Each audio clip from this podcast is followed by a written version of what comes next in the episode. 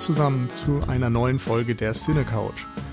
Heute sind wir zu zweit und ich bin der Nils und bei mir ist Michi. Hallo. Also heute mal wieder die München-Hamburg-Connection quasi. ähm, wir haben uns beide ganz frisch im Kino den neuen Blade Runner angesehen, also Blade Runner 2049 von Denis Villeneuve. Und ähm, die Eindrücke sind dementsprechend noch relativ frisch und äh, garantiert nicht spoilerfrei. und ja, wir werden so ein bisschen versuchen, glaube ich, unsere Gedanken zu diesem Film, der ja doch sehr gehypt wurde zuletzt, mal ähm, zu sortieren und dazu zu kommen, was das jetzt eigentlich für ein Film für uns ist. Und natürlich auch noch auf den alten ein bisschen eingehen. Genau. Ähm, vorweg nur noch mal kurz, wir haben ja jetzt, wenn der Podcast erscheint, Mitte Oktober. Der Horror-Oktober ist also in vollem Gange. Ähm, dazu haben wir bis jetzt noch keine Folge gemacht. Ich weiß nicht, vielleicht machen wir das noch mal gegen Ende des Monats. Ähm, ich kann auch sagen, ich war bei Enough Talk zu Gast bei Arne und habe dort über Blood and Black Lace oder Blutige Seide oder auch äh, Seidonip Herr l'Assassino oder so ähnlich gesprochen von Mario Bava. Ein wunderbarer Horrorklassiker, ein Jallo vor allem eigentlich der, der Mitbegründer und ähm, ja, hört mal rein, wenn ihr Bock drauf habt. So, Blade Runner. du hast ihn jetzt nicht nochmal zum äh, vor dem Kino angesehen, richtig? Genau, weil ich irgendwie nicht so ganz die Zeit und auch so die Muße dazu hatte. Ähm, frage mich tatsächlich auch die ganze Zeit, ob das nicht vielleicht echt doof war. Ähm, hm. Vielleicht stellt sich das jetzt auch mal während des Podcasts raus. Und ich habe den ersten Blade Runner das letzte Mal gesehen, irgendwann während des Studiums. Also das mag jetzt gute vier Jahre her sein, wenn nicht sogar noch länger. Ja. Okay. Also ich habe noch einige Sachen wirklich gut in Erinnerung, weil wir den auch in einem Referat dann tatsächlich mal vorgestellt hatten. Das war sehr witzig.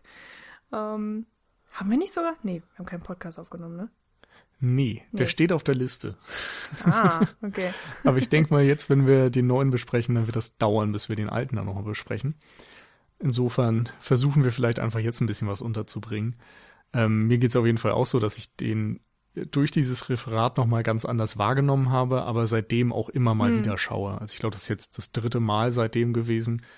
Und ähm, ja, den habe ich recht präsent. Ich habe mir dann auch die Kurzfilme angesehen, die es jetzt im Internet gibt. Ähm, es gab ja drei kleine Kurzfilme, die so Episoden zeigen zwischen dem ersten Blade Runner und dem Blade Runner 2049. Hast du die gesehen? Nein. Oh Gott, ich Okay. wusste gar nicht, dass es sowas gibt. Gut informiert. Ähm, Wie immer. nee, ist jetzt auch nicht so schlimm, aber ich glaube, es hilft. Also wenn Mhm. man, ähm, es sind im Grunde, ja, wie gesagt, drei Kurzfilme. Der erste, Blackout, behandelt ähm, im Jahre 2022 einen Stromausfall, der von äh, rebellierenden Replikanten Mhm. ausgelöst wird. Und im Hauptfilm wird das eben dann immer mal wieder so ein bisschen referenziert, dass da irgendwas vorgefallen ist und ganz viel ähm, ja, in deren Folge äh, eigentlich dann ähm, neue Gesetze irgendwie, glaube ich, geschaffen wurden und Tyrell Corp pleite gegangen ist und so. Und das wird Mhm. da eben so ein bisschen besser erklärt in diesem Film. Okay. Mm, Dann die anderen beiden sind im Grunde ein bisschen verzichtbarer. Da geht es einmal um Jared Letos Charakter, also diesen Wissenschaftler, der Mhm. Replikanten züchtet oder erforscht. Und bei ihm ist es so, dass er einfach aufzeigt, dass er die unter seiner absoluten Kontrolle hat, dass sie genau das tun, was sie sollen. Also er stellt ihm eine Frage ähm, oder eine Wahl eher. Ähm, er muss sich selbst töten oder Jared Leto töten und muss nach seinem moralischen Kompass quasi handeln und tötet sich dann selbst. Und ähm, das andere ist ein Kurzfilm, der den Charakter von Dave Bautista kurz einführt, aber jetzt Mhm. auch wirklich für den Hauptfilm ein bisschen egal ist. Aber gut, ähm, ich fand es jedenfalls ganz hilfreich, so als Hinführung zu diesem neuen Film jetzt nochmal ein bisschen einerseits den alten zu schauen und dann eben einen leichten Einstieg zu haben für diese Hm. überbrückte Zeit. Es ist aber dann auch die Frage, ob das so wichtig ist, ne? weil der Film muss ja trotzdem auf seinen eigenen Beinen stehen können. Und ich bezweifle, dass man jetzt immer wieder, wenn man diesen Film schauen wird, vorher nochmal diese drei Kurzfilme und so weiter Mhm. anguckt. Ja, ähm, das war nämlich auch so ein bisschen mein Gedanke, äh, dass ich halt, Also ich hatte gehofft, dass der Film funktioniert, auch wenn man jetzt den ersten Blade Runner nicht mehr so im Kopf hat. Ähm, weil, ich meine, er spielt ja auch jetzt 30 Jahre später. Der erste Blade Runner von 1982 spielt ja in 2019. Ähm, lustigerweise ist diese Zukunftsversion in zwei Jahren ja erreicht. Ähm, es ist immer ganz witzig, da hatte ich mich auch, ich bin mit zwei Freunden ins Kino gegangen, kurz mal drüber unterhalten, dass es immer diese Zukunftsvisionen gibt und ähm, also von, von älteren Filmen, so aus den, weiß ich nicht, 60ern, 70ern, was auch immer.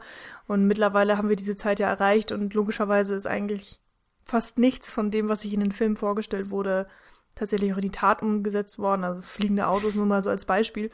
Und ähm, ja, heute sind wir, ach, was heißt heute? Also in dem Blade Runner ist es ja sogar auch im, im Titel, in dem neuen, dass es eben 2049 spielt. Also 30 Jahre nach den Ereignissen. Und ähm, dementsprechend hatte ich mir auch schon gedacht, dass die Story so ein bisschen losgelöster ist vom ersten Teil. Ist sie ja bedingt auch.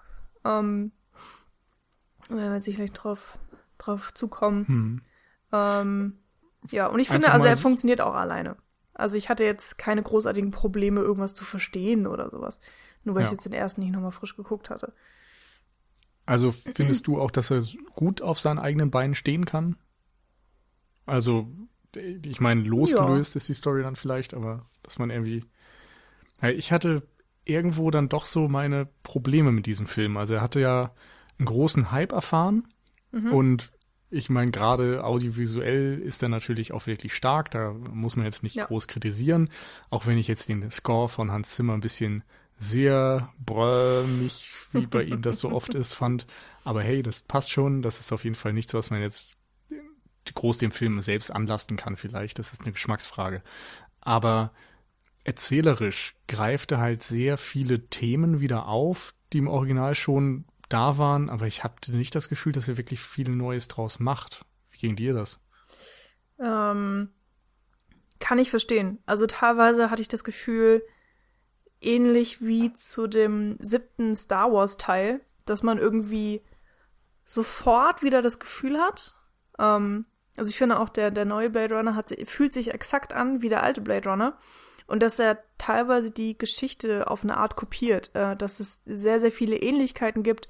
Alleine eben, dass es anfängt mit diesem Cop, der mhm. ähm, einen Auftrag bekommt, der irgendwas mit Replikantenjagen zu tun hat. Ich meine, klar, wir haben, es geht um Blade Runner. Die, die, die, der Job an sich ist halt der gleiche und ähm, ja. Äh, dementsprechend ist der Anfang der Story auch der gleiche und dann hast du eben. Im Original ist es auch so, dass ähm, eigentlich ja dass alles im Stil von so einem Film noir erzählt wurde. Also, dass man einen Film noir in der Zukunft angesiedelt hat. Und ich glaube, diese Eröffnungsszene aus dem neuen Film war der ursprünglich geplante Start für den ersten Blade Runner. Mhm. Dass Deckard quasi jemanden finden muss und erledigen muss. Mhm. So als Code Opening. Ja, und die Welt ist ja irgendwie immer noch die gleiche und die Aufgabe ist die gleiche und natürlich äh, spinnt sich dann mehr draus und da hatte ich schon das Gefühl, dass es sich irgendwie wiederholt.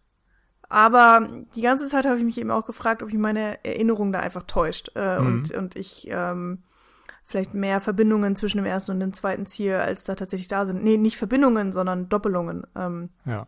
Jetzt, ja. Auch so erzählerisch, finde ich, sind die sich halt so ein bisschen ähnlich ein bisschen sehr ähnlich Echt? vielleicht und ähm, weiß ich nicht, da sehe ich dann doch nochmal Unterschiede. Also, also wie ersten, gesagt, ich habe es echt nicht mehr so gut ja. im Kopf. also klar, es gibt mal. ja auch Überschneidungen, so ist ja nicht. Ähm, Im ersten ist es ja so, dass Rick Deckard ähm, ein Mensch ist oder zumindest denkt, dass er ein Mensch ist am Anfang und ähm, dann den Auftrag bekommt von seinem ehemaligen Chef, als er noch Blade Runner war, eigentlich ist er das gar nicht mehr, ähm, diese Replikanten zu jagen. Es sind irgendwie fünf, sechs Stück sechs. ausgebrochen von einem anderen Planeten, wo sie eigentlich als Arbeiter eingesetzt werden, die unter diesen Bedingungen eben zurechtkamen, während Menschen das nicht könnten. Und er soll sie finden und eliminieren. Und ähm, diesen Auftrag nimmt er dann an, versucht die zu finden, recherchiert dann eben und forscht so ein bisschen und geht zum Hersteller, zu der Firma Tyrell Corp und trifft dort dann Rachel, also seine mhm. große Liebe letztendlich im Film, die Replikantin ist, aber das zunächst gar nicht weiß. Und er äh, deckt es im Grunde erst für sie auf. Mhm. Und insofern gibt es ähm, einerseits, ach ja, und die Replikanten haben natürlich diese vier Jahres Lebensspanne und das Ziel der entflohenen Replikanten ist, eine Verlängerung dieses Lebens zu erreichen. Und darum machen sie sich dann auch auf die Suche nach ihrem Schöpfer. Insofern hast du ganz viele verschiedene Themen da drin. Einerseits ähm, diese Frage, was ist menschlich und was ist hm. maschinell und ähm, was zeichnet diesen Unterschied aus? Dann ähm, gerade bei Deckard ist es ja auch noch so, dass seine eigene Herkunft je nach Schnittfassung sehr deutlich hinterfragt wird. Ähm, dann hast du diese Frage des Zusammenlebens, ähm, ob es in Ordnung ist, diese Replikanten, die ja Maschinen sind, einfach zu unterjochen und ja, diese ganzen Geschichten ist ja auch so eine Art von Rassismus im Wesentlichen. Du mhm. hast ähm, diesen Schöpfergedanken da drin, dass ähm, der Mensch eine etwas geschaffen hat, was ihm jetzt überlegen ist. Und andererseits gehen dann die Replikanten ja zu ihrem eigenen Schöpfer, diesem äh, ja kleinen Puppengenie hin und ähm, versuchen sich von ihm ein ewiges Leben oder ein zumindest menschenlanges Leben hm. äh, geben zu lassen, was der er nicht bieten kann. Und da gibt es insofern ganz viele Konflikte und gerade auch diese Gedankengänge der Replikanten, dass sie sagen, warum haben wir kein langes Leben verdient oder warum haben wir überhaupt kein Leben verdient in Freiheit? Dabei sind wir doch wie ihr. Mhm. Und da stellen sich natürlich viele philosophische Fragen irgendwie wie man damit Und ich finde möchte. tatsächlich, dass ungefähr alles, was du jetzt gerade aufgezählt hast, in dem Film auch jetzt drinne ist. Hm. Also, ähm, dementsprechend würde ich dir tatsächlich recht geben, was du vorher gesagt hattest, dass der Film nicht so unbedingt viel Neues mehr rausholt aus dem Universum. Oder aus der, ja, aus der ganzen Thematik, aus der Welt. Ja. Äh, was ja nicht unbedingt schlecht ist. Also, ähm, Vielleicht habe ich, ja nur. Ich weiß, ich habe auch das Gefühl, dass es irgendwie, also dadurch, dass das vielleicht auch wieder aufwärmt, dass da wenig neue Dinge sind und die Dinge, die im ersten Teil noch nicht drin waren, ähm, die, ja, fügen dem jetzt keine großen neuen Facetten hinzu. Also da sind da Dinge, die erinnern einen vielleicht an Her, also diese Beziehung mm. zwischen Replikant zu künstliche Intelligenz also es wird halt einfach nochmal eine kleine Ecke weiter gedacht vielleicht. Vorher hatten wir die Liebesbeziehung mhm. zwischen Mensch und Replikant. Jetzt haben wir Mensch, Replikant, KI als ähm, drei verschiedene Formen, sag ich mal, der Existenz. Also das, Aber das ändert ja Das wirklich viel. Neue in dem Film ist ja die Tatsache, dass da tatsächlich ein Kind entstanden ist. Ähm, und hm. da habe ich mich tatsächlich als erste die Frage gestellt und äh, jetzt gerade hattest du ja erwähnt, die Replikanten haben ja eigentlich nur also dieses alte Modell, diese Nummer 8 Dinger, eine Lebensspanne von vier Jahren. Das würde ja dann eigentlich heißen, dass Harrison Ford kein Replikant ist, oder? Weil er lebt ja noch und er ist auch gealtert. Hm. Oder er hat eine Möglichkeit gefunden, das äh, zu überbrücken in irgendeiner Form oder eben, ja, ähm, zu verändern. Also ich weiß ja, es nicht. Also diese, diese vier Jahre wurden irgendwie implementiert mhm. bei dieser gewissen Baureihe, glaube ich. Ja, es war ja dann ich, wie so ein Totschalter dann. Also. Genau. Und ich weiß nicht mehr hundertprozentig, da habe ich jetzt auch nicht so drauf ge äh, geachtet, ob man das grundsätzlich umgehen konnte. Also bei Rachel wird zum Beispiel, als sie am Ende dann fliehen, auch sehr genau gesagt, so dass sie im Grunde nicht lange zu leben hat. Hm. Ja, aber. Und Deckard, keine Ahnung. Also eigentlich hast du recht, er müsste dann auch die, diese Spanne haben, aber vielleicht dadurch auch gerade, dass er eben nicht weiß, dass er ein Replikant ist oder sein könnte, ähm, gehört er dann vielleicht wieder einer anderen Einheit an. Das waren ja alles mhm. so eine Art Sklaven, die, die, was weiß ich, Rohstoffe abgebaut haben auf irgendeinem Planeten und mhm. dann äh, geflohen sind. Es wirft auf jeden Fall, finde ich, einige Fragen wieder auf, ähm, ja. wo ich mich tatsächlich gar nicht so sehr drum geschert hatte vorher, aber ja, ich meine, auf eine Art ist es auch nicht unbedingt wichtig, ob das Baby jetzt entstanden ist mhm. von Replikant und Replikant oder eben Mensch und Replikant, weil Richtig. die, die Grundbasis halt bleibt ja, ähm, ja, dass es eigentlich gar nicht möglich sein sollte. Und diese Person von Jared Leto, also Neander Wallace, der sagt ja auch, ähm, dass er das äh, die, die, diese Möglichkeit, dieses Geschenk gerne hätte. Ähm, eigentlich möchte er seine äh, Replikanten so herstellen. Oder? Habe ich das falsch verstanden? Ich habe das so verstanden, dass er diese gerne herstellen möchte, dass sie auch gebären könnten. Hm. Und äh, deswegen fand ich das alles sehr strange. Also ich habe das Gefühl, irgendwas habe ich da nicht richtig verstanden, weil dann haben wir ja die Louvre, die losgeschickt wird, um das ganze Geheimnis zu klären und sie benutzt ja indirekt Ryan Goslings Charakter, also äh, Kay, der die Drecksarbeit für sie erledigt und die ganze Suche vollzieht und äh, ja. irgendwann wird er dann ja nutzlos und dann glaubt sie ihm anscheinend, dass das Baby, dass, dass er das Baby getötet hat, obwohl er es ja gar nicht getan hat und dann aus irgendeinem Grund interessiert sie sich für Deckard und entführt ihn und das habe ich nicht verstanden. Ach so, weil, ach, er sollte dann sie zu der, dem Baby führen. Okay, das heißt, sie hat ihm nicht geglaubt. Ähm, ja, aber so warum ganz wollten sie dann auf gerafft. eine andere Welt? Das war auch so, hä? Das ist auch, also ich meine, beim ersten Blade Runner hatte ich schon das Gefühl, ich habe bei der ersten Sichtung nicht alles verstanden und muss ihn nochmal sehen. Und das gleiche Gefühl habe ich jetzt hier auch wieder, dass ich den, also ich muss den einfach nochmal gucken, um, ihn Ja. komplett äh, nicht verstanden unbedingt, aber erfasst äh, zu haben. Das stimmt ein bisschen. Also mir geht's auch gerade so ähm, bei diesen Plotpoints, die später stattfinden, wo Harrison Ford dann gefunden wird, wo dann ähm, diese Revoluzzer-Gruppe von Replikanten auftritt auf der einen Seite und dann Wallace auf der anderen Seite und irgendwie wollen sie beide das Kind finden und beide wollen irgendwie, dass Deckard stirbt, aber sind trotzdem verfeindet und hast du das mehr verstanden? Nee, ich habe auch die ganze Zeit überlegt, so, haben sie nicht das gleiche Ziel? Oder Ja, ne? Das Gefühl hatte ich nämlich auch, aber irgendwie dachte ich, wahrscheinlich bin ich doof, dass ich das gerade denke. Ja. Und ich meine, ich hatte eine Vorstellung, das kann man noch mal kurz sagen. Ich habe ihn in Omu geguckt in 2D, weil ich bei wirklich auf das, OV. ich habe auf das 3D absolut keinen Wert gelegt. Ähm, wird- sieht bestimmt auch nett aus, ist mir Schnuppe. Ja. Und äh, von daher, ich meine, ich hatte Untertitel. So, ich hab, ich bin eigentlich der Überzeugung, dass ich das alles inhaltlich schon mitgekriegt habe, was da passiert ist. Und trotzdem ist das so ein bisschen, äh, kriege ich die Ja. Puzzlestücke nicht ganz zusammen. Ähm, Also ich war mir tatsächlich nicht sicher, ob ich echt alles mitbekommen habe, weil ähm, na, ohne Untertitel und wenn sie dann mal nuscheln oder man nicht Mhm. hundertprozentig aufpasst oder durch die Bilder abgelenkt ist oder sowas, dann geht da schon mal irgendwas durch. Mhm. Ich meine, der Wallace hat ja auch sehr geschwollen geredet. Das, äh, da war Ja. ich auch echt froh um die blöden Untertitel, weil ich dachte so, was? Und dann Ja. zitiert er da irgendwelche Sachen und ach, keine Ahnung. Ähm, naja, also verzeiht uns bitte, wenn wir jetzt hier ein bisschen äh, rumsuchen und, Es und ist und, vielleicht und ein bisschen Halbwissen dabei. Ja, es ist, ein, ist auch ein bisschen anstrengend. Also fand ich irgendwie, ich, also es ist nicht irgendwie schlimm, aber es ist so, ja, ich bin trotzdem ein bisschen ratlos dahinter jetzt gelassen.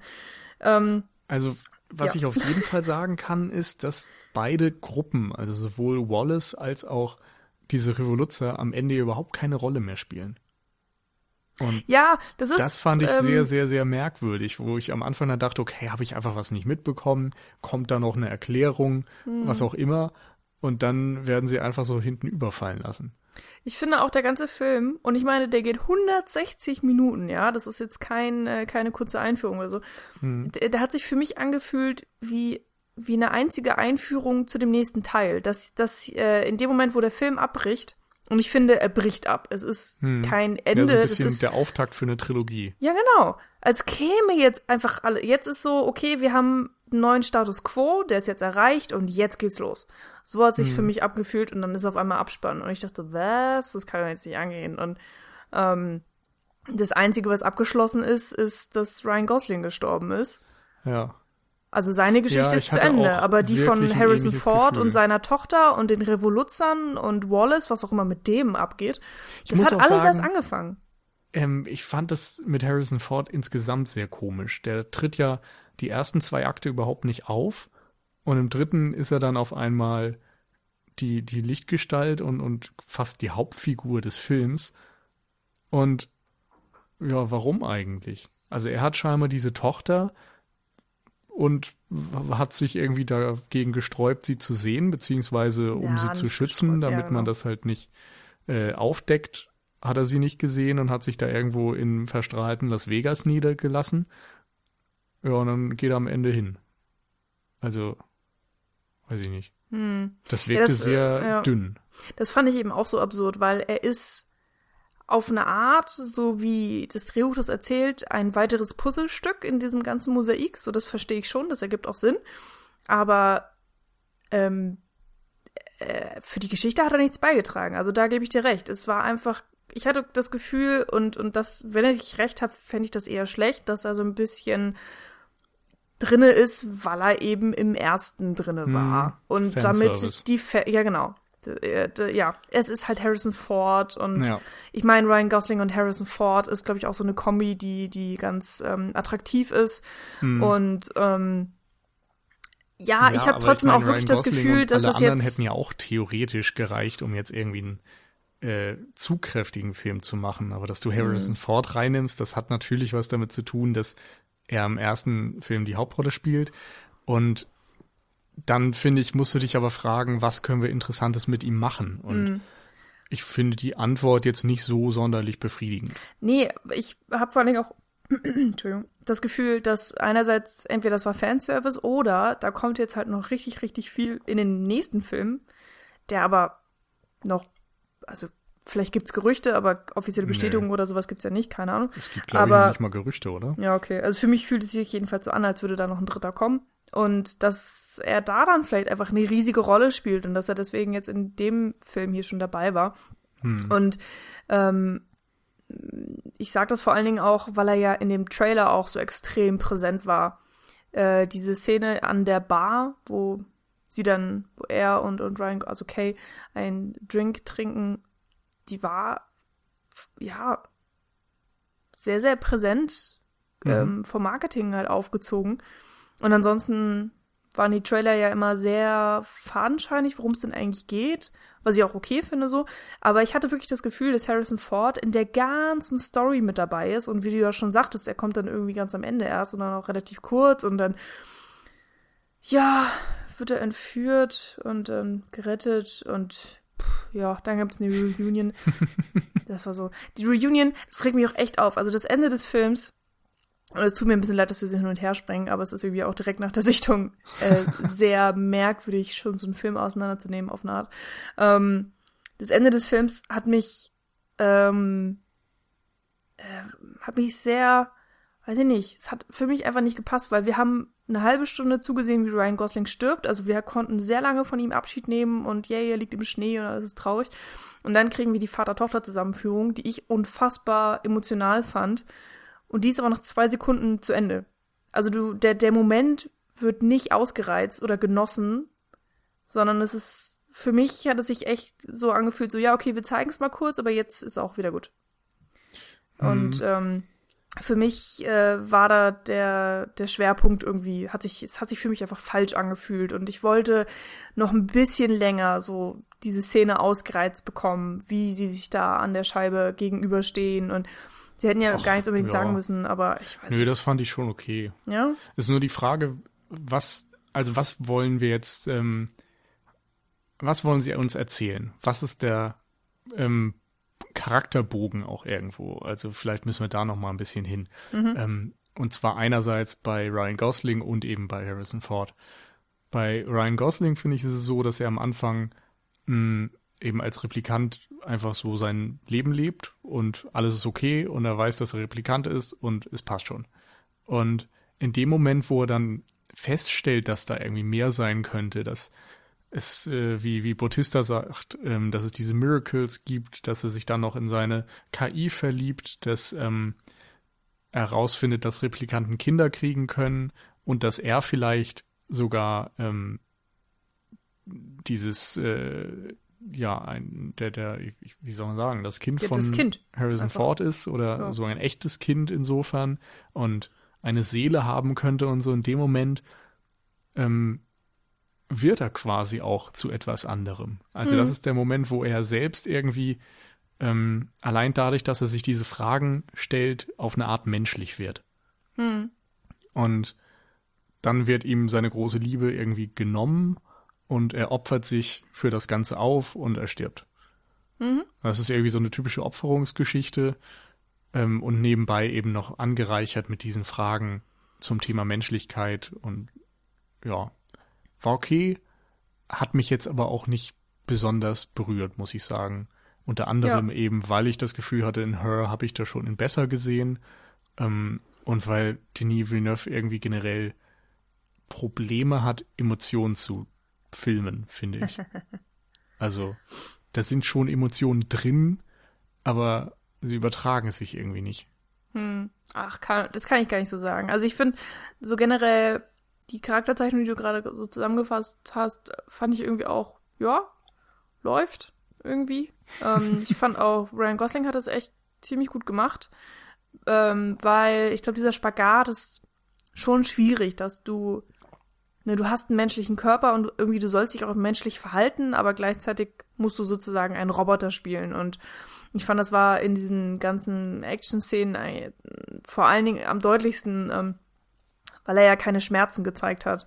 Das, mhm. das war immer total interessant zu beobachten, wenn er dann irgendwelche Wunden einkassiert hat und ähm, man hat ihm nichts wirklich angemerkt und auch er scheint den, er schien nie wirklich schwächer zu sein, außer in den Momenten, wo er dann wirklich mal ohnmächtig wurde und so, aber ansonsten, ja, ähm, hat er gut gemacht auf jeden Fall. Und ich fand auch, dass man ihm die Momente sehr gut angemerkt hat, wenn er aufgewühlt war, wenn wenn er eben mhm. in, in, diese Situation, wo er gedacht hatte, er wäre der geborene Junge, ähm, das war irgendwie ganz cool gemacht und dann gleichzeitig auch diese, die, die, die ähm, Erkenntnis, er ist es nicht, aber dann auch die Weiterentwicklung von, okay, auch wenn ich jetzt nicht der geborene Replikant bin und nicht der Erschaffene, äh, kann ich mehr sein als das, wofür ich gedacht war. Und das ist auch für mich so die Hauptmessage des Films. Hm. Ähm, und auch ja gleichzeitig die, die Grundfrage. Ähm, wir haben ja schon gesagt, dass im ersten Blade Runner war, gab es sehr, sehr viele mh, hm, äh, nicht, nicht psychologische, es ist philosophische Fragen, die aufgeworfen wurden, über die man dann natürlich auch sehr viel nachdenken kann, auch weiter noch nach dem Film. Und ich habe das Gefühl, ja, hier werden wieder ähnliche Fragen aufgeworfen oder eben auch ein bisschen weitergedachte Fragen. Ähm, und ganz schön zusammengefasst fand ich das in der Szene, wenn der Aufstand im Keller ist, sozusagen, mhm. und er davon das erste Mal erfährt und dann erfährt er, dass er eben nicht der geborene Replikant ist und ähm, dann fällt der Satz von Fraser, ähm, wir alle waren schon mal an dem Punkt, an dem wir gedacht hätten oder es uns gewünscht hätten, dass wir dieser geborene Replikant sind, von dem wir gehört ja. haben.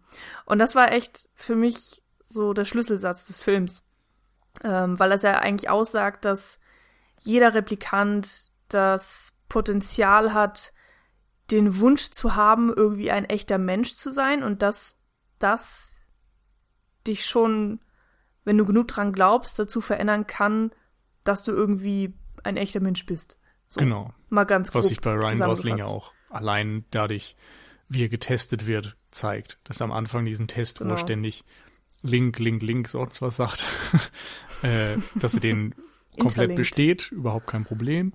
Oh. Und später äh, schafft er es nicht mal im Ansatz, weil er einfach diese ganzen Emotionen und Fragestellungen in sich trägt und dadurch kein klassischer Replikant mehr ist. Hm. Äh, genau, und dann vielleicht zu Harrison Ford. Bei ihm ist es, glaube ich, ein bisschen schwieriger, weil der erste Film ihm ja eigentlich schon ein gewissen Charakterbogen mitgegeben hat und hm. ein Ende, wo er eben mit Rachel entkommen konnte und was ich übrigens nicht mehr wusste. Das war irgendwie sehr strange, als es dann hieß so, du hattest ein Baby mit Rachel und ich mir so, was? Ja gut, das wusste man jetzt aber auch nicht. Nee, aber dass sie überhaupt zusammen waren, so dass, dass ja. er sie tatsächlich geliebt hat und ich habe da so gesessen, ernsthaft? Echt jetzt? Aber ich dachte ja. so, hä? Und da habe ich mich echt blöd gefühlt, dass ich den Film nicht gesehen hatte. Und dann dachte ich so, ja, ach, scheiß drauf, die sind jetzt halt ein Liebespaar und die hatten jetzt ein Baby, ist in Ordnung. Aber da, ja. da war bei mir echt wirklich eine große Lücke. Und da war ich ja. wie in so einer Soap-Opera total überrascht, so, oh mein Gott, sie haben mich geliebt. ich dachte, das wäre doch ein Geheimnis. Und dann habe ich nochmal ein bisschen nachgelesen und dann so, oh, oh, okay. Ja, das war die Story hm. des ersten Films. So, hm, sorry. Okay, also, Entschuldigung, ich habe dich unterbrochen. Ja, Harrison Ford und Rachel ähm, liebten sich. genau. Äh, aber sie ist offensichtlich gestorben. Vermutlich dann, oder Bei wurde das Geburt. klar gesagt, dass es durch die Geburt war? War das durch diesen Hm. Kaiserschnitt? Also es gab ja mehrere Sachen. Ähm, anscheinend war halt äh, ihr Becken zu klein oder was auch immer und sie hatte dann wahrscheinlich während der Geburt das, das, das Becken gebrochen oder sowas in der Art. Und dann gibt es noch Vermutungen, dass ein Notkaiserschnitt von Bautista durchgeführt wurde. Ja. Ähm, und das, äh, ja, aber sie haben ja nur Vermutungen anhand des Skeletts, aber wahrscheinlich ist sie während der Geburt gestorben. Ja. Okay, nehmen wir das uns mal so hin. Ähm, und im Anschluss haben sie dann irgendwie einen Plan gehabt, wie sie das Mädchen verstecken können und der beinhaltete aus irgendeinem Grund, dass Deckard sich alleine zur Ruhe setzt oder wie.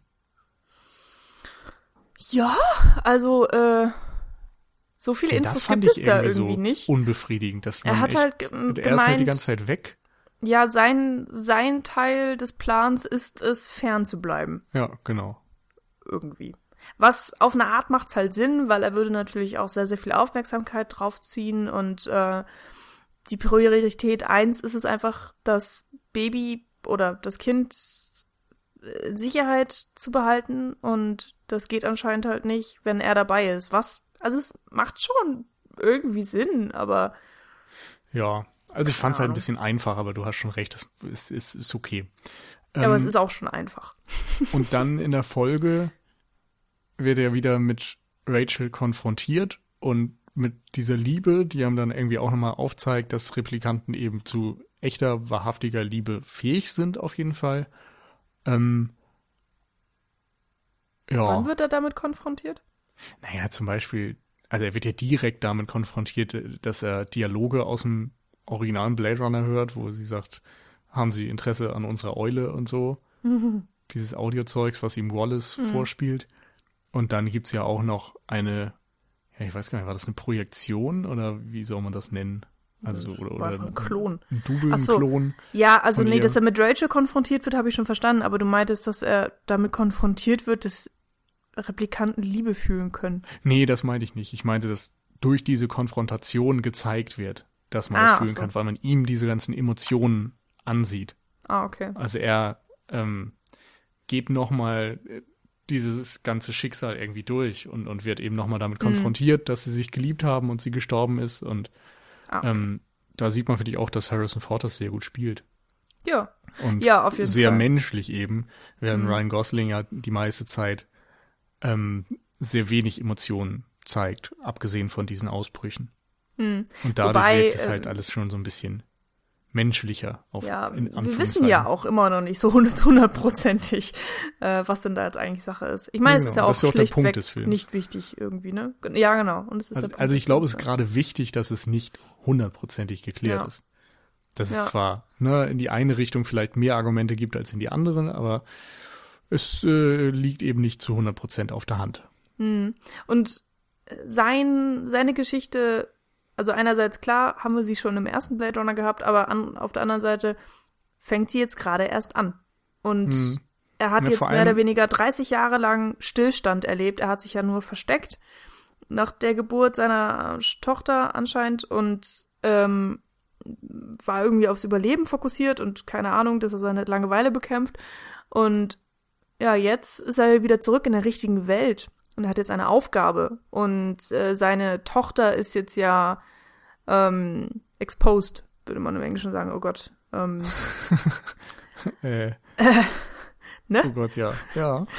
Das Geheimnis ist gelüftet, sage ich jetzt danke. einfach, äh, um, um seine Tochter. Und dementsprechend ist klar, dass sie nicht mehr an diesem Ort bleiben kann. Sie ist nicht mehr geschützt. Und ähm, eigentlich ist ja jetzt seine Mission, wenn man das jetzt einfach mal so weiterspinnt, sie da wegzuholen, an einen sicheren Ort zu bringen und äh, vor allen Gefahren und vor allen Dingen natürlich dem der, der Polizei und hier der Wallace-Leuten und so zu schützen. Und so, wie soll das gehen und wo und überhaupt und und ähm, Hm. was Na ja, gut, äh, vielleicht spielt es auch nochmal eine ein Rolle bisschen für, offen. für diesen Aufstand, ne? Weil den gibt's dann Ja. ja auch noch. Und die wollen ihn ja anscheinend auch tot. Aber andere, auf der anderen Seite wollen sie ja seine Tochter schützen, natürlich. Und äh, für die Rechte der Replikanten kämpfen. Und Ja. Vielleicht war ich das fand aber auch jedenfalls diesen Bogen nicht so überzeugend, dass man quasi vorgesetzt bekommt, dass er eine Tochter kriegt, 30 Jahre lang weggeht und dann sagt, ja, und jetzt rette ich sie und gehe hin und zeig mich. Und äh, ja, einfach irgendwie, weil jetzt auf einmal die Gefahr groß ist, dass sie enttarnt wird oder so. Und andere sie nicht mehr schützen können. Und vorher ging das immer noch. Also es ist so, ja, auch wieder hier schien mir das ein bisschen einfach und es fügt irgendwie auch seinem Charakter wenig hinzu. Es ist halt Das etwas, stimmt. was so als Plot erstmal funktioniert. Er hat eben eine Mission, vorher war es irgendwie okay, jetzt muss er sie retten, okay. Aber was sagt uns das jetzt über ihn als Mensch oder als Replikant? So über Elternschaft vielleicht auch. Es sagt Das- ja immerhin schon mal aus, dass er alles für sie geben würde. Ich meine, er hat, er hat sich ins Exil äh, selber verbannt, um Mhm. sie zu schützen. Und es hat ja auch tatsächlich funktioniert bisher.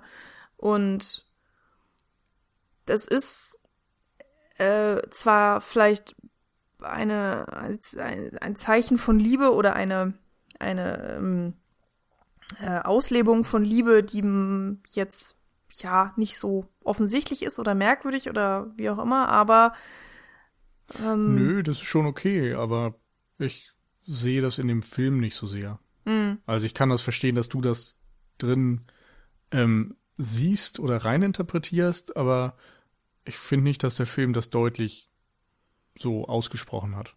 ja, das stimmt schon. Das ähm, hat er auch nicht wirklich. Da Und fehlen dann auch einfach sind- noch viel zu viele Informationen, auch so was halt Ja. damals passiert ist und wer da Und alles das ist eben so ein war Ding, wo er sehr überfrachtet wirkt, meiner Meinung Mhm. nach. Dass viele Dinge irgendwie angerissen werden, aber nicht so Mhm. na, zu Ende gedacht sind und Mhm. dann schnell zum nächsten Punkt und dann hier nochmal Ja. hin und nächster m, Platz und äh, dann nochmal da ein paar Mhm. Aufständische und so. Also es, Genau. es springt dann immer, aber bringt das nicht zum Abschluss. Und im ersten Teil ist es für mich so, dass da viel mehr kleine Geschichten zumindest so angerissen wurden, dass sie vielleicht nicht komplett zu Ende gedacht waren, aber doch zumindest irgendwie in sich eine gewisse äh, Fragestellung drin hatten. Also Mhm. da gab es irgendwie mehr kleine Episoden und jede Figur hatte so ihren Moment und ja, keine Ahnung. Ja, da wollte ich jetzt äh, sowieso Bisschen auch fehlt mir gerade nochmal drauf eingehen, zum, äh, auf äh, das Drehbuch einfach mal so generell. Weil ich hatte das Gefühl, dass beim ersten Blade Runner, und es ist jetzt wirklich ein Gefühl, weil, wie gesagt, lange her, dass äh, du ein, ähm, ein kleines Puzzle präsentierst bekommst und dass du mit Deckard auf diese Detektivsuche gehst und du hast zwar ein paar Informationen und du kriegst hier mal ein Puzzlestück und da mal ein Puzzlestück, und irgendwie fügt es sich nur nicht so ganz zusammen. Teilweise fehlen irgendwelche Sachen und bla. Und es ist alles ein bisschen schwierig und ein bisschen konfus. Und dann am Ende fügt es sich aber irgendwie zusammen und es ergibt Sinn und, und die Story geht weiter und du hast dann trotzdem noch diese Gedanken und philosophischen Fragen, über die du nachdenken kannst, wenn du möchtest. Und ähm, das war, also ich fand tatsächlich Blade Runner immer anspruchsvoll auch. Ähm, nicht und, und ja, stellenweise vielleicht ein bisschen komplex. Äh, wie gesagt, äh, es war auch echt einer so einer dieser Filme, von denen ich wirklich das Gefühl hatte, ich muss den nochmal sehen, um ihn ganz Mhm. erfahren zu können. Und hier jetzt bei Blade Runner 2049 hatte ich das Gefühl, er möchte sich auch genauso wieder wie ein Puzzle präsentieren und diese Detektivjagdsuche, was auch immer, mit diesem Geheimnis aufgehen. Aber eigentlich ist es eher so eine, so, so ein Turmbau, dass du hast so die Grundfrage und dann kriegst du einen Hinweis und dann wird dem nachgefolgt und dann kriegst du den nächsten Hinweis und dann wird dem nachgefolgt und dann verbindet sich Hinweis 3 mit Hinweis 1, weil jetzt ergibt es irgendwie Sinn. Aber das ist nicht, es hat sich nicht angefühlt wie ein Puzzle, weil es auch so eine geradlinige Suche einfach ist von Ryan Gosling und alles, was in dem Drehbuch ist, ähm, ist irgendwie so, es ist halt so dargelegt. Also, Mhm. wir haben ja öfters schon mal gesagt, dass es äh, fühlt sich manchmal zu einfach an. Ähm, und ja, Also, ach, Ich habe ja den Ganz anderen genau. nochmal geschaut und ich sehe da einfach deutlich weniger Detektivspiel oder so drin. Ähm, jetzt beim neuen Film ist es ja echt so, dass sie einem Hinweis nach dem anderen folgen und dass es sehr darum geht, irgendwie fast so ein Whodunit-mäßiges Prinzip abzuarbeiten. Nur, dass eben nicht die Frage ist, wer da irgendwen umgebracht hat, sondern die Frage ist, wer ist das Kind und wo ist das Kind? Ähm, und im Original ist die Fragestellung, wo sind die Replikanten? Damit hm. Deckard sie irgendwie töten kann. Und dann ist aber in den meisten Fällen einfach nur so, dass er dann eben an den nächsten Handlungsort geht oder ihm nochmal irgendwer erzählt, hier guck doch mal bei dem Typen, der Tiere fälscht, also, also künstliche Tiere baut und dann geht er nochmal irgendwo hin und hat dieses Foto, was er dann ähm, sich ansieht und so. Das ist aber insgesamt einfach weniger im Vordergrund. Also mhm. im Grunde geht es dann immer so, dass er ganz schnell irgendwie auf eine Lösung kommt oder einen Hinweis bekommt und dann geht er an diesen Ort, wo er was rausfinden kann und dort entspinnt sich dann eine lange Szene. Mhm. Also diese Detektivarbeit nimmt eigentlich gar keinen so großen Stellenwert ein, was ja auch mhm. ganz interessant ist, wenn du denkst, dass er eigentlich ähm, eben Film Noir mäßig inspiriert ist, also ein Detektiv sein sollte ähm, und dann doch so wenig Zeit drauf ähm, angewandt wird, weil die Welt eben mehr im Vordergrund steht und die Figuren, die sich in ihr befinden, und im neuen ist es dann deutlich mehr plot-driven, finde mhm. ich. Ja, finde ich auch. Ähm, aber Oder was du mit dem Puzzle gesagt hast, das sehe ich tatsächlich eher ähm, in den Motiven und Symbolen, die im Original mhm. drin sind. Da gibt es halt unfassbar viel, dass dann mit diesem Augenmotiv zum Beispiel gespielt wird, dass ähm, Augen, also mit Augen kann man etwas sehen, und wir gehen davon aus, dass es die Wahrheit ist, aber du kannst es eben nicht unbedingt belegen, die können dich trügen. Und das ist so ein Gedanke, der viel drin steckt, diese Frage, ob eben Einbildung und Wirklichkeit übereinstimmen. Das ist eben auch zu der Frage, dass man denkt, man wäre ein Mensch, aber eigentlich ist man Replikant und solche Geschichten. Mhm. Und an den Augen kann man ja auch die Replikanten im Original erkennen. Mhm. Ähm, hier ist es im neuen ja auch ein bisschen so, aber eben über den Barcode statt über das Licht, was dort auf eine bestimmte Weise einfällt. Na, das war ja so eine Identifikationsnummer, also genau. Barcode. Ja, okay, ja, nicht Barcode, aber you get the idea. ähm, was wollte ich sagen? Äh, genau, also Symbole und so, also Augenmotiv ist drin, dann gibt es diese künstlichen Tiere und jeder Replikant bekommt ein Tier zugeordnet, also gibt's Triss, glaube ich, heißt sie, die so ein bisschen so ein Waschbär-Schminke und sowas hat. Dann gibt es ähm, mit Roy Biddy heißt, nee, heißt er so? Ich glaube glaub, schon. Ja. also Rutger Hauer, der eigentlich Antagonist des Films, aber am Ende dann vielleicht auch nicht mehr. Ähm, Roy Betty. So ein, genau. Der in so ein Wolfsgeheul einstimmt und so. Also da bekommt irgendwie jeder nochmal ein spezielles Tier zugeordnet. Bei Deckard ist es natürlich das Einhorn. Ähm, und ganz viele Motive und Symboliken spielen dann auch mit so gewissen Einflüssen mit E.T.A. Hoffmanns Der Sandmann, wo eben Augen auch ganz ähm, zentral sind und wo es auch um die künstliche Schöpfung geht und sowas.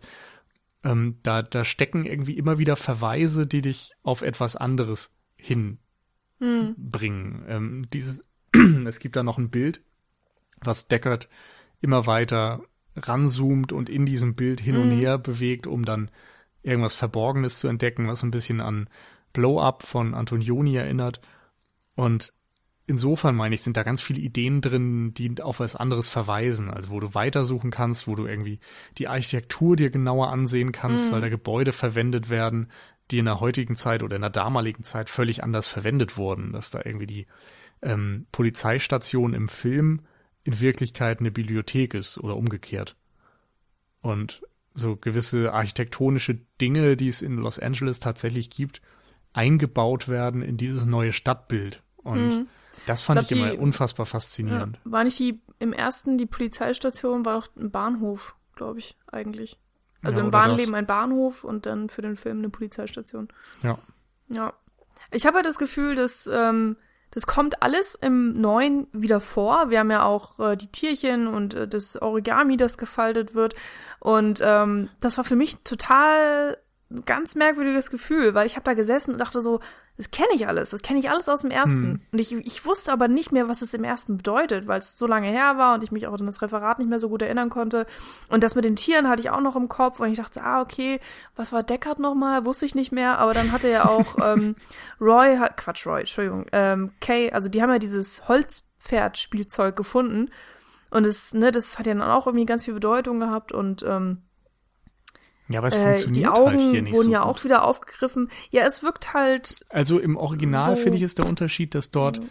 diese Dinge auftreten und eine wirkliche Bedeutung haben. Ja, Dass ähm, Charaktereigenschaften an diese Tiere vielleicht ja. gebunden werden Und oder ich habe das Gefühl, Eigenschaften ähm, und dass sie hier im neuen Film sind sie da, weil sie im alten drinne waren. genau, das ist reiner Fanservice, ne? Also das Ja, ich weiß da, gar da nicht, ich fehlt irgendwie diese doppelte würde, Ebene oder Ja, genau. etwas eine zusätzliche Bedeutung einfach. Ja. Also bei dem Pferd zum Beispiel hat mich das auch so geärgert, dass dann zwischendurch Ryan Gosling eigentlich eher mit einem Hund assoziiert wird. Dass ihm mal gesagt wird, Bad Dog, und dass er eigentlich so der, ne, dass der, treue Freund des You're Menschen ist, so er und tut, so. was er Mhm. sagen soll, macht, was er soll und Mhm. hält sonst die Klappe. Das ist irgendwie eigentlich eher das Hundeding. Und dann hat Deckard am Ende auch noch einen Hund. Mhm. Ähm, und er hat aber als Zeichen dann das Pferd. Also da hättest du irgendwie viel Ja, klüger nee. mit umgehen können. Wobei eigentlich ist das ja nicht sein Zeichen, das ist ja das Zeichen der tatsächlichen Tochter. Ja, okay, aber warum hat die das? Weil Also- Deckard das Einhorn ist und weil er seiner Tochter ein Pferd gemacht hat. Das ist jetzt nicht so weit voneinander entfernt. Ja, aber das ist doch nur eine oberflächliche Sache. ich. das also, ist, stimmt. Das dass ist der ihr ein. Pferd gemacht hat und sie darum das Pferd ist, ja okay, aber das ist ja gerade der Punkt, der Blade Runner interessanter macht. Da könnte man ja auch sagen, naja, da steht halt ein Origami-Einhorn, weil der Typ halt ein Origami-Einhorn gefaltet hat. aber es heißt eben auch noch, dass er dieses besondere Ding ist. Er ist die Ausnahme der Regel. Etwas, was es eigentlich vielleicht gar nicht gibt. Ja. Und das, was sie dann im neuen Film alle sein wollen, diese, dieses auserwählte Ding, das eine Kind, das wäre auch so eine Form von Ja. Einhorn in dem Fall. Aber ja, wird halt nichts draus gemacht und ganz, ganz, ganz viele Dinge sind da halt echt in dem Film drin, nur weil sie im Original waren oder so scheint es zumindest. Und Also es dadurch, fühlt sich dass so ich an, ja. Genau, und dadurch, dass ich den jetzt eben nochmal gesehen hatte, ist, ist mir das dann irgendwann echt negativ aufgefallen. Also du Mhm. hast da den ehemaligen Chef von Deckard, der eben ne, jetzt alt geworden ist und da sein äh, Origami-Dings faltet, aber sonst für die Handlung eigentlich Ach, auch nichts beizutragen hat. Ja, Das war echt scheiße in der Szene. Ich habe da gesessen und war so, wer ist es? ja, konnte mich nicht dran erinnern und aus Ja. dem Kontext. Also aus dem, aus dem Dialog ist es für mich absolut nicht klar geworden, wer das zur Hölle ist. Und dann Mhm. macht er das Origami-Ding und ich dachte so, okay, ja, da ist was. Äh, Origami gab es im ersten Teil auch schon. Und dann dachte ich einfach so, ja, das ist jetzt hoffentlich nicht wichtig.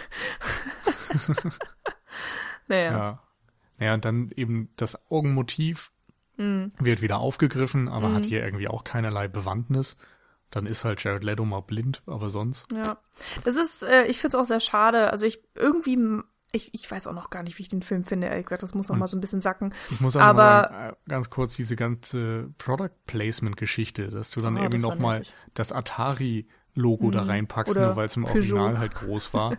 das ist irgendwie auch so ein merkwürdiges Ding, wo du, also, Überall Sony auch. warum? Ja, Sony war ja auch Produzent, ne? Ja, ich weiß, aber da dachte ich so, Leute, es reicht doch schon, dass Ja. ihr am Anfang des Aber des gerade jetzt bei steht. Atari, das ist ja eine Firma, die gibt's glaube ich gar nicht mehr. Aber die Mhm. war eben im originalen Blade Runner relativ präsent bei diesem Product Placement. Insofern hat man das jetzt nochmal aufgegriffen. Und da sind dann eher die Momente, wo ich mich frage, was für einen Zweck das hat. Mhm. Ich fand es auch Und- störend, weil es einfach so schlecht eingebettet war. Ja. Ich meine, es gab einen Shot, der dir für fünf Sekunden oder so nur gezeigt hat, so erst Peugeot, dann Coca-Cola, dann noch irgendwas, was ich vergessen Mhm. Ja. habe, und dann kam Atari und dann Sony oder so. Und das war Ja. einfach so, Wäh? Nein, es gibt halt eine Variation von diesem Void-Kampf-Test, es gibt ähm, eine Variation von diesen Augengeschichten, es gibt dann mal äh, diese O-Töne, die wirklich eins zu eins eingespielt werden ähm, Hm. in dem Film. Aber ich meine auch die, dass die Hologramme, also so, so merkwürdig drin ist, also auch Mhm. wieder so ein bisschen na, ich will nicht sagen Leichenfledderei, aber es ist auch wieder so eine Figur, wo man dann schnell in Richtung Uncanny Valley abdriftet. Mhm. Wobei es schon echt richtig es gut gemacht war. Gut ich habe da gesessen und so, oh, wie haben die das gemacht? Es war unfassbar. Ja, das ist richtig gut, aber, egal. Aber ähm, ich habe mich irgendwie schon gefragt, ob das nötig war. Mhm. Und gerade, dass dann nochmal auch der bildliche Ausschnitt aus dem originalen Film drin ist. Denn da hat man wirklich nochmal einen Unterschied gesehen von der Bildgestaltung. Das war alles viel weichgezeichneter irgendwie. Mhm. Ja, ich mochte es tatsächlich in dem also Fall. Für mich war es halt echt zu viel. Für mich war es mm. Fanservice, der da drin war, damit wir alle sagen, oh, guck mal, das sieht aus wie im Original. Mm. Aber dann ja. irgendwie nicht so wirklich drüber hinweggeht. Es, es ist schwierig. Ich meine, der Film, wir haben es ja schon gesagt, ist er sehr lang. Teilweise wirkt er für mich einigermaßen inhaltsleer ähm, sei das jetzt vom, vom Drehbuch oder von der Geschichte allgemein, was eben so passiert, ähm, mhm. der nimmt sich seine Zeit. Äh, eigentlich mag ich das. Also ich, der muss jetzt nicht in anderthalb Stunden seine Geschichte erzählen und gut ist, sondern ich finde, ähm, Film dieser Größenordnung und so weiter, der darf sich auch gerne Zeit nehmen und die haben, man sieht, sie haben unglaublich viel Energie und Mühe reingesteckt, um diese Welt zu kreieren und sich die Stadt auszudenken und ähm, wirklich von der visuellen Ebene ist der Film eine Wucht und äh, ja. hat nie gelangweilt und du hattest immer irgendwas zu gucken und warst einfach gefesselt in dieser Welt und ich habe mich so gefühlt, als als wäre das alles tatsächlich irgendwie real, als wäre das so eine dystopische Zukunftsvision, die sein könnte. Und das ist genau das Gefühl, was ich bei dem ersten Blade Runner auch hatte. Und von daher hat der Film für mich es perfekt geschafft, den ersten Blade Runner irgendwie so äh, ja, auf eine gewisse Art zu kopieren, aber nicht im schlechten Sinne, sondern einfach, dass mhm. wieder dieses Gefühl aus dem ersten Film war exakt so wieder da. Das, das hätte man, glaube ich, gar nicht besser machen können. Und äh, ich glaube, wenn ich es richtig gelesen habe, war Roger Deakins wieder an der Kamera. Ähm, also erstmals. äh, ja, äh, sorry. Ähm, und äh, keine Ahnung. Also fand ich alles wunderbar und, und auch die, die ähm, äh, Farbgestaltung. Also du hast ja erst, ist irgendwie alles grau. Die, die Stadt ist einfach irgendwie grau und dreckig mhm. und dann hast du diesen Schnee und du weißt die ganze Zeit nicht, ist das Staub oder ist das Smog oder ist das Schnee, was ist das eigentlich? Und dann irgendwann hast du ja diese Mülldingsbums mit der, mit der Orphanage und da ist dann alles so diesem Rost ähm, gefärbt. Und in, wenn wir in Nevada sind, ist ja dann alles in diesem kranken Orange. Mhm. Und äh, das hat mir wirklich alles insgesamt sehr gefallen. Und allein dafür sollte man sich den Film auf jeden Fall schon angucken. Ich meine, alle, die den Podcast hören, haben das wahrscheinlich eh schon getan, aber ähm, ansonsten muss also ich sagen. lohnt sich definitiv im Kino. Ähm, dass ja, ja, auf jeden Fall. Aber ich, ich frage mich halt, ob der, ob der inhaltlich so viel hergibt. Also je mehr ich halt so über die Geschichte nachdenke und über das Drehbuch, bin ich irgendwie, so, ich werde immer kritischer. Mhm. ich weiß nicht, ob es, ob es dem Film recht tut. Ähm, ich möchte ihn jetzt auch wirklich hier nicht ja. zerreden oder so. Aber es gibt wirklich auch einige Sachen, wo ich echt gedacht habe, so meine Fresse, das ist jetzt aber echt ein Plothole. Also, mich, also am schlimmsten hat mich aufgeregt, dass irgendwann, äh, wenn Kay auf Harrison Ford, ach, ich komm, es tut mir leid, diese blöden Namen, Rick, so, Kay und Deckard treffen aufeinander und äh, so alles in Ordnung. Die lassen sich da ihre Zeit und reden miteinander. Und dann kommt Louvre mit ihren Leutchens und äh, holt sich Deckard. So. Meinetwegen können sie tun, damit sie rausfinden, wo ähm, das Mädel ist. Aber ich mich erstmal gefragt, warum holen die denn Deckard? Woher zur Hölle wissen die denn, dass Deckard jetzt gerade mehr Informationen hat als Kay und dass Deckard eben wichtiger ist? Warum nehmen sie sich nicht beide mit, um beide zu verhören, um rauszukriegen, was beide wissen? So, dann lassen sie Kay ja auch hinten dran. Also er bleibt in diesem mhm. Haus. Was auch total schwachsinnig ist, weil er eine Gefahr darstellt. Also sie müssten ihn einfach umbringen. Und es zeigt sich auch später, dass Louvre alle umbringt, die entweder eine Gefahr für sie sind oder die nutzlos geworden sind. Ähm, auch in der Szene, wo die neue Rachel auftaucht. Und dann hat sie keine grünen Augen. Sie überstimmt also nicht mit der alten Rachel überein. Das heißt, sie ist nutzlos geworden. Sie bringt auch nichts mehr, um Deckard zu verführen. Also wird sie umgebracht. Und es ist ich finde, eine logische Denkweise für ihre Person. Aber warum hm. macht sie das dann nicht bei Kay in Nevada? Warum lässt sie ihn da liegen? Und dann gehen sie noch nicht mal sicher, ob er tot ist oder nicht. Und natürlich ist er nicht tot, weil er auch ein blöder Replikant ist und mehr aushält als ein Mensch. Und ja, dann ist alles kaputt. Und das ist, und sie, und weißt du, das, das ist einfach Ja. nur so, nein, das würde sie einfach nicht tun. Und ähm, der Freund, mit dem ich da war, der meinte halt so, ja, natürlich müssen sie das machen, natürlich muss er zurückbleiben, weil sonst wäre der Film zu Ende. Und er hatte recht, aber dann ist es echt ein- ein- einfach schlecht im Drehbuch, Hm. finde ich. Ich, mir ist ein Moment aufgefallen, als sie zu dem, ähm, äh, ja, was war das für ein Mensch? Also der war auf jeden Fall aus äh, Captain Phillips, der Seeräuber. Ah ja, der, der Ähm, rausgefunden hat, was das Holz, was das Genau, Pferd aus, genau. aus Holz ist und so. Ja. Genau. Und sagt ja dann, oh, das Pferd ist aus Holz. Du bist so reich, kann dir jetzt ein Haus dafür geben oder sowas. Oder ein, ein echtes Pferd, glaube ich auch. Ja, oder ein Pferd oder was auch immer. Also, das Ja. ist mega viel wert. Und dann gehen sie nach Las Vegas und alles ist voll mit Holz. Ich dachte, das wäre Stein.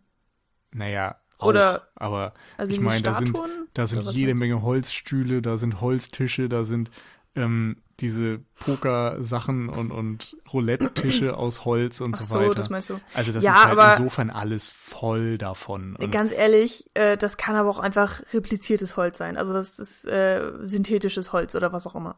weißt ja, du? okay, das stimmt. Das könnte theoretisch Das sein. weißt du halt einfach nicht. Aber, Aber was ich ist es ja so, dass fand- sie gerade immer diese alten Dinge aufgegriffen ähm, haben, auch im originalen Blade Runner, um dann zu zeigen, dass es irgendwie, Dass sie mitgedacht haben. nee, dass sie eben sich haben inspirieren lassen von den alten Dingen und die alten Dinge Ja, okay. überdauert haben und so, also irgendwelche alten Art Deco-Stile und so. Mm, ja, stimmt. Ja, ich fand's viel lustiger, dass Ryan Gosling, Kay, dass er in, dieses, in diesen Raum reingeht und dann dreht er an der Roulette-Scheibe. Und ich dachte so, woher weiß er, dass man die dreht? So, Filme. Projektionen sehen die ja scheinbar von Frank Sinatra Ja. und so weiter. oh, das fand ich so toll, die ganz alte Musik. Wo auch die Frage aufkam, so, gibt es keine neue Musik? Es muss doch irgendwie, Musik muss doch überdauert haben. Ja, und warum halt?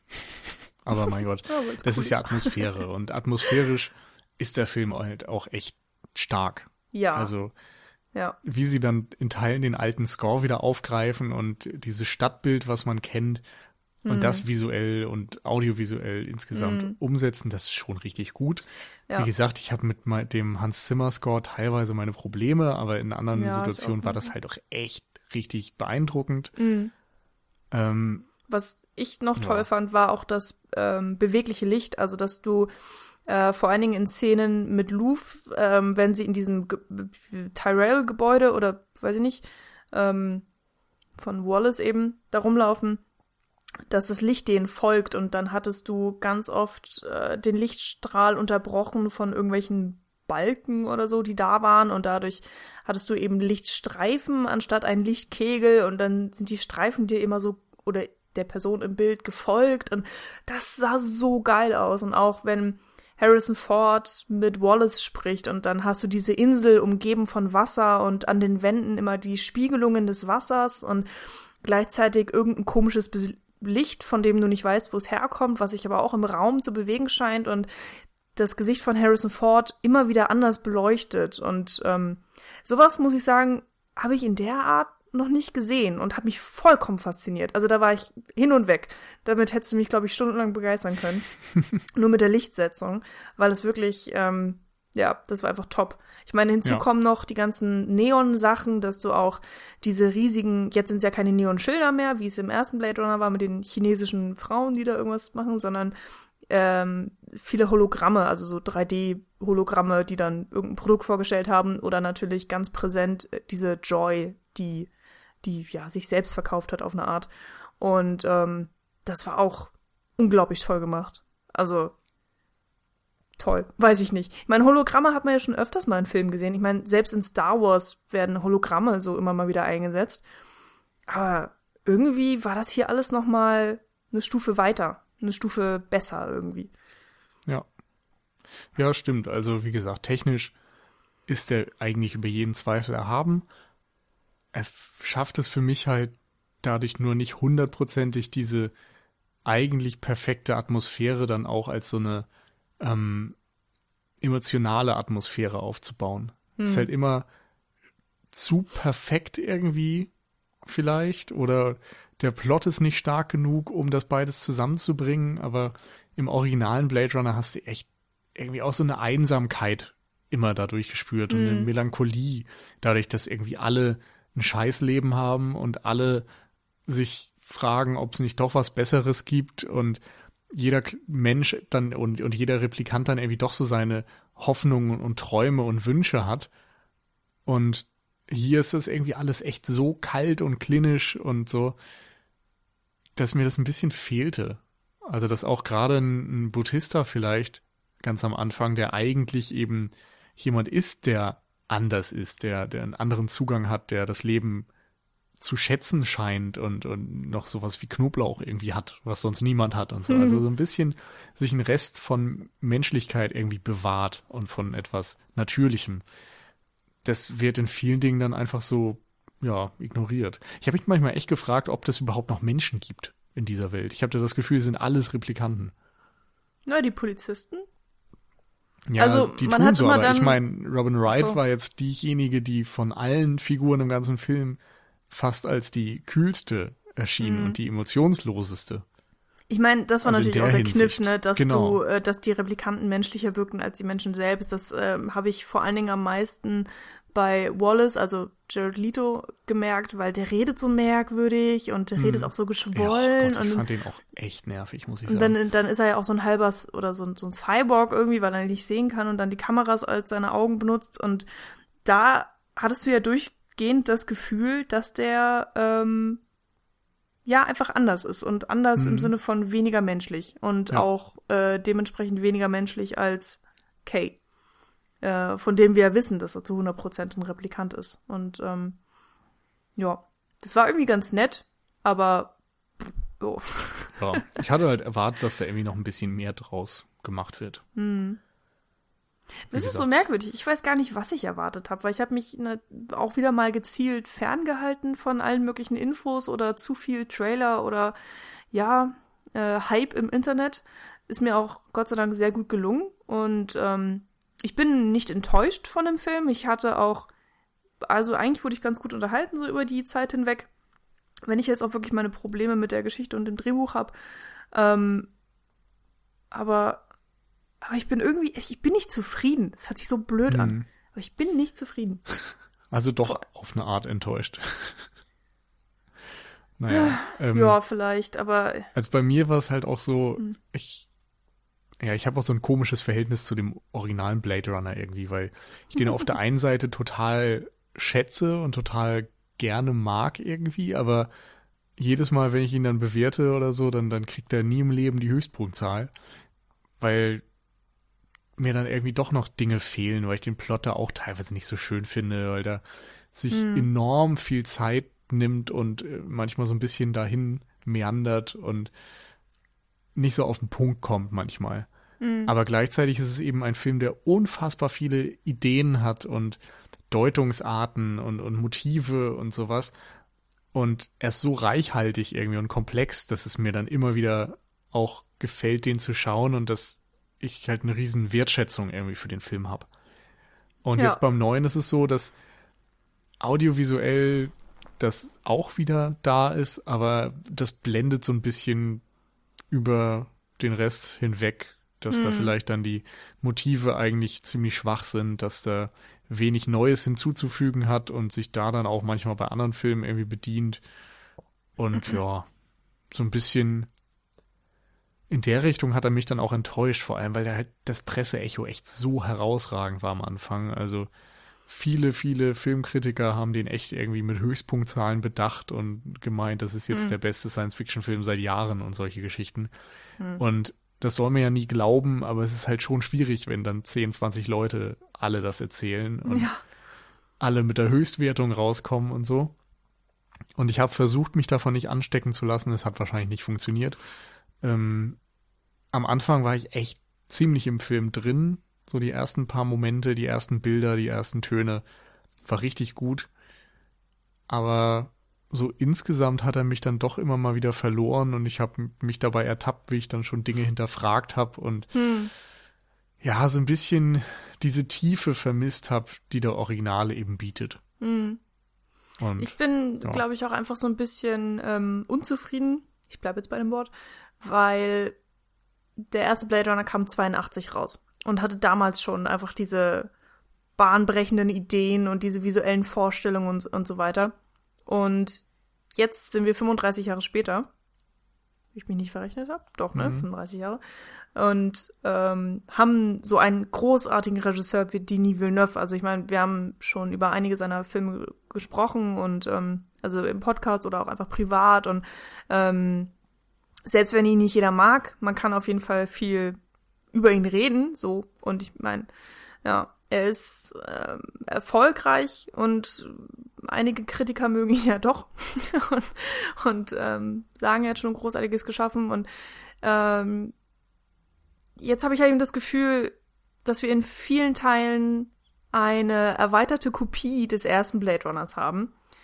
Aber vielleicht habe ich einfach mehr erwartet, dass die Gedanken, die also dass sie einfach weitergetragen werden und weitergedacht mhm. werden und äh, in, in größerer Form als einfach nur, oh, Replikanten können jetzt Babys erzeugen, sondern irgendwie, ich, ich wollte mehr. Ich wollte, dass nicht nur das visuelle 35 Jahre ähm, sich weiterentwickelt, sondern irgendwie auch so die philosophischen Fragen, die Ideen, die, die, ja. die Welt von Blade Runner tatsächlich auch. Ich meine, die Welt hat sich weiterentwickelt. Ähm, das, das will ich jetzt gar nicht sagen. Da gibt es ähm, viele Sachen, die irgendwie stimmig sind. Und ich habe ja auch schon gesagt, es fühlt sich sehr so an wie der alte Blade Runner, aber es hätte einfach alles weitergehen dürfen. Die hätten mutiger sein dürfen. Stattdessen habe ich das Gefühl, die waren so sehr bedacht, ähm, dem alten Film gerecht zu werden, dass sie vielleicht so ein bisschen aus den Augen verloren haben, Neues mit reinzubringen, was wir auch schon an vielen Stellen im Film, äh, im Podcast jetzt gesagt haben, dass es einfach mm. so ein mhm. bisschen fehlt. Und sie hätten mutiger sein dürfen, meiner ja. Meinung nach. Die Frage ist immer, woran liegt's dann im Endeffekt, ne? Also war es mhm. echt dieser Druck, dem Original gerecht werden zu wollen oder zu müssen? Oder war es irgendwie, ja, Mangel an Talent und Willen bei Denis Villeneuve? Oder hat das Studio mal wieder zu sehr Einfluss genommen? Denn man muss ja auch sagen, dass vielleicht damals die Freiheiten auf eine Art größer waren. Ähm, einen Film zu machen. Ich meine, das ist bei Blade Runner jetzt auch eigentlich das denkbar schlechteste Beispiel, weil das Studio ja sehr stark dann noch an den Film rangegangen ist und da diesen mm. Voice-Over-Kommentar raufgeklatscht hat und ein anderes Ende gedreht hat, was dann im Wesentlichen aus äh, The Shining von Stanley Kubrick bestand und solche Geschichten. Mm. Aber ich glaube, dass du zumindest so bei der Zusammenstellung des Teams und bei der ganzen Planung und so eine andere Voraussetzung hattest. Also da war halt ein Team von ganz vielen kreativen Leuten aus unterschiedlichen Branchen und so weiter und die haben sich da irgendwie zusammengefunden und etwas Einzigartiges geschaffen und das vermutlich auch über mehrere Jahre hinweg. Und diesmal ist es eben so, dass man weiß, okay, Blade Runner existiert, Blade Runner hat eine enorme ähm, Legendenbildung und Mythos Mythisierung quasi erfahren seit seinem Erscheinen. Und ja, das ist dann irgendwie ein, ein, anderer Ansatz. Und heute wird dann vielleicht mehr versucht, damit Cash zu machen. Hm. Ich weiß es nicht. Ist es ja. Ja, Cash ist vielleicht auch so ein bisschen das richtige Stichwort, weil ich auch gerade so überlegt habe, ob Denis Villeneuve nicht vielleicht doch der falsche Regisseur ist, weil er auch immer einer ist, der bedacht darauf ist, ähm, eine komplexe Idee so zu präsentieren, dass sie einem breiten Publikum gefällt. Mhm. Also etwas, was eigentlich vielleicht elitär ist, sage ich jetzt einfach mal, ähm, so runterzuschrauben, dass auch das Massenpublikum da Bock drauf hat oder es versteht oder was auch immer. Also ähm, ja.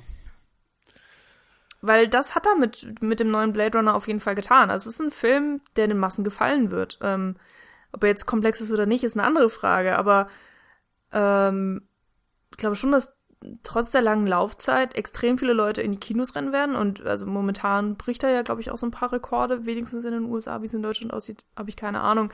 Aber vielleicht hätte es eben jemanden gebraucht, der ja ein bisschen eckiger denkt, bisschen hm. mutiger ist und ja, vielleicht hätte man halt einfach diese Welt nehmen müssen und eine Geschichte in dieser Welt erzählen müssen, anstatt wieder diese Jagd nach ähm, Replikanten quasi mhm. zu erzählen und vor allem wieder diesen titelgebenden Blade Runner zu verwenden. Also das, mhm, ja. das Spannende beim ersten war ja auch schon diese Fragen und Fragestellungen im Hintergrund und die Welt im Hintergrund. Und das Vordergründige, diese, dieser Plot um die Jagd darauf und so, das war ja allen eigentlich völlig egal. Also das geht, Mhm. ging immer über das, wofür dieser Plot und wofür das ganze Geschehen steht, was Ja.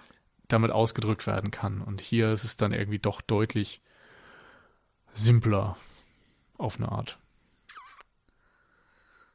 Tja, Ja, auf eine Art schon. also hm. ich muss sagen, ich bin halt dann vorsichtig enttäuscht. Das ist immer noch ein für mich ganz guter Film, weil er eben auch so technisch beeindruckend ist und so weiter. Er sieht im Kino bombastisch aus. Und ansonsten werde ich ihn mir auf jeden Fall irgendwann nochmal ansehen und nochmal gucken, ob ich vielleicht dann auch Dinge übersehen habe und Dinge falsch beurteilt habe. Ich kann das irgendwie momentan auch noch nicht ausschließen, dass ich Hm. vielleicht einfach nur einen schlechten Tag hatte oder was Hm. auch immer. Aber der Ersteindruck ist auf jeden Fall so, dass alles ein bisschen unfertig und zerfranst wirkt Mhm. und nicht so äh, eine reichhaltig. äh, Frage noch. Hast du eine Lieblingsszene? Denn ich habe eine. Aber da vielleicht hast du Ähm, auch eine. Sag mal erst, ich überlege nochmal. Okay. ähm, also, ich meine, ich habe ja schon von dem äh, sich, was, sich bewegendes Licht, wie heißt nee, mobiles Licht, was auch immer. Das, das ist auf jeden Fall eins der Elemente, die, die ähm, mich tief beeindruckt oder ja, fasziniert haben. Aber ich glaube, meine Lieblingsszene ist tatsächlich ähm, die, wenn die Prostituierte zu Kay in die Wohnung kommt und dann das Hologramm von Joy sich über die Prostituierte legt. Das war einfach so unfassbar gut gemacht und es war total unwichtig irgendwie. Also ich meine, klar, das sind auch wieder so Sachen, ne, da kannst du dann drüber reden, so von wegen ähm, Liebe ist das und von Beziehungen. Her geklaut? War die ganze Zeit mein Gedanke. Ja, ja, ich meine, da hattest du ja den, den, die Prostituierte mit dem Knopf im Ohr, ne? Glaube ich. Ja, und der Handykamera in der Tasche. Genau, ja. Ähm, hab mich auch dran erinnert, aber hier war ich tatsächlich einfach begeistert davon, wie das aussah, wie sich das Hologramm über ähm, diese, das, das Mädel, von dem ich keine Ahnung habe, wie sie heißt. Hat sie überhaupt einen Namen? Egal, die Prostituierte, leider nenne ich sie jetzt so, gelegt hat und dann teilweise sind sie miteinander verschmolzen, teilweise hast du genau gesehen, wo es sich getrennt hat und ähm, auch dann ähm, dieses äh, solche Shots, wenn die Prostituierte mit ihren Händen um den Kopf von Kay greift und das Hologramm macht das dann auch, aber sie sind Mhm. nicht perfekt synchronisiert und dann hast du diese vier Hände, die so um seinen Kopf streifen und du musst dann erstmal überlegen, was ist denn ein Hologramm, was ist hier Prostituierte und das ist, ich meine, das ist alles nicht wichtig, aber das war einfach so eine geniale Spielerei und es hat mir so viel Spaß gemacht, dazu zu sehen. Und ja, weiß ich nicht, irgendwie fand ich das toll. auch wenn's, ja, die könnte auch rausgeschnitten werden, aber ja, Also ich glaube, was mir am besten gefallen hat, das war auch irgendwie so für mich der Zeitpunkt, wo der Film mir noch am besten gefallen hat, war einerseits echt die Eröffnungsszene mit Bautista und Dings, Ryan Gosling. Und dann direkt im Anschluss, als sie zum ersten Mal durch diese Stadt fliegen. Das Mhm. war irgendwie so ein, ah, willkommen zu Hause. und eben auch mit sehr langen Einstellungen und Ja. äh, langen Oh, Flugphasen stimmt. durch diese Ja, Stadt. Das fand ich sehr toll. cool. Ja, generell, ähm, ich meine, es ist ja auch so ein Denis Villeneuve-Ding, ähm, er benutzt ja sehr gerne äh, Props und, und Requisiten und äh, tralala. Und ich finde es auch sehr schön, dass das hier wieder durchgezogen wurde. Also du hast einfach gemerkt, dass, oder ich hatte jedenfalls das Gefühl, dass das CGI, was genutzt ist, ist einerseits wenig und andererseits sehr gut eingefügt in die tatsächliche Welt. Ähm, das ist, äh, das liebe ich einfach, wenn wenn man nicht merkt, dass das CGI ist. Das ist einfach Ja. super. Oder wenn man einfach nicht drüber nachdenkt. Und am Anfang gab es auch diese Shots äh, von einer Vogelperspektive aus. Du hast dann diese, ich glaube, es waren Solarfelder gesehen, oder diese riesigen Mm, Spiegel, die so ja. kreisförmig ange äh, Dings waren. Und danach kam ein Shot, das so aussah wie Felder. Einfach so wie äh, Agrarfelder, ganz viele, Ja. ganz viele aneinander. Und dann kam die Kamera ja näher zum Boden und dann hast du gesehen, dass das irgendwie eher gewächshausmäßig war. Das war auch irgendwie total cool gemacht. Ja, da Weil man einfach ein gesehen Grinsen hat. Ja, so, es ist du erinnerst dich dran oder es sieht halt aus wie deine Welt und dann bei näher Betrachtung merkst du so, oh nee, irgendwie ist doch anders und ähm, ja. dass, dass die Natur einfach ähm, das, das, die Natur ist halt am Ende und du, ja. du musst halt alles irgendwie künstlich herstellen oder eben in so kranken Gewächshäusern. So die normale Natur funktioniert nicht mehr hier ja, in dieser genau Welt, in das, der wir uns befinden. Und genau das fand ich halt am Anfang so spannend, dass ich da irgendwie gedacht habe, okay, jetzt geht's nochmal um Natur versus künstliche Sachen und, mhm. und so und diese Dinge, die sie vielleicht in der Zukunft dann wieder verlernt haben oder verloren haben, mhm. wie irgendwie Kochen und gutes Essen und sowas. Und dann wird über deine komischen Eiweißportion halt irgendein anderes Gericht drauf projiziert und so. Also das waren so mhm. Gedanken, da dachte ich, können noch mehr kommen. Also eben sich so ein bisschen lösen von der Vorlage und nicht dann, wir packen eine Prostituierte rein, weil im ersten Teil war auch schon eine Prostituierte drin, sondern ja, andere Sachen.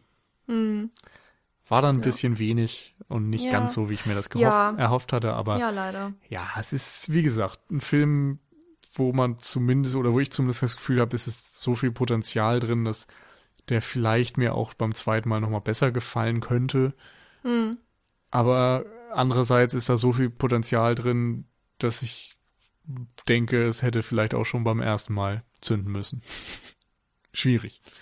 Ja, ja, schwierig auf jeden Fall. Ich weiß auch noch nicht genau, wie ich über den Film denke. Ich bin so hin und her gerissen zwischen äh, genervt sein vom, von der Geschichte und begeistert von der visuellen Umsetzung und ähm, mm. das es, es klingt noch nicht so ganz zusammen. Ähm, äh, ja, ach, keine Ahnung. Ich lasse dem noch ein bisschen Zeit, ich denke noch ein bisschen drüber nach. Ähm, wahrscheinlich kommt nächstes Jahr dann oder so die Zweitsichtung und bin gespannt, wie ich die dann wahrnehmen werde. Und vorher gucke ich auf jeden Fall dann nochmal den ersten Blade Runner. Also das mache ich nicht nochmal. Aber ist die äh, Frage, ob einem das dann tatsächlich hilft. Ich meine, gut, wenn man so wenig erinnert wie du, dann, dann wahrscheinlich schon. Es war auf, also es, es war jetzt nicht wirklich, es hat sich nicht negativ ausgewirkt, glaube ich, aber. Nee, ich meine auch mehr, ähm, weil, also bei mir waren halt dann andere Probleme da. Dass ich, ja. Dass ich das so präsent hatte, dass ich das Gefühl hatte, jetzt äh, mach doch mal was anders. Mhm. Generell ist es eben einfach so, dass ich schon das Gefühl hatte, dass die miteinander verlinkt sind. So, ähm, also der erste und der zweite ne, Teil kann man nicht unbedingt sagen, aber ja gut, äh, der erste und zweite Blade Runner so. Ähm, und, und es hat mich dann, es hat mich halt persönlich gestört, dass ich den ersten nicht gesehen hatte. Ob man das jetzt muss, ist eine andere Frage, aber für die nächste Sichtung mache ich es dann auf jeden Fall und äh, bin gespannt, ja, auf den Effekt. Oder ja, muss ja keinen Effekt haben, was einfach so generell passiert. Ja. Naja. Ja. Okay, dann würde ich sagen, machen wir den Sack hiermit zu. Und dann ähm, hören wir uns in der nächsten Woche wahrscheinlich dann. Ja, ach nö, ich habe keine Ahnung, was wir machen. Vor allem in der nächsten ja Woche, das wissen wir auch gar nicht, vielleicht in den nächsten zwei Wochen. Wie auch immer. In der nächsten, ja, stimmt. Genau. Solange äh, wünschen wir euch noch äh, ganz, ganz viel Spaß beim Horror Oktober. Nils ist ja auch schon äh, fleißig dabei. Natürlich. Bisher ganz, ganz weit vorne. Ich hinke noch hinterher, aber ich habe mich auch gar nicht wirklich offiziell angemeldet dieses Mal. Naja, euch noch ganz viel Spaß beim Gruseln und neue Horrorfilme entdecken. Und dann bis zum nächsten Mal. Auf Wiedersehen. Ciao. Tschüss.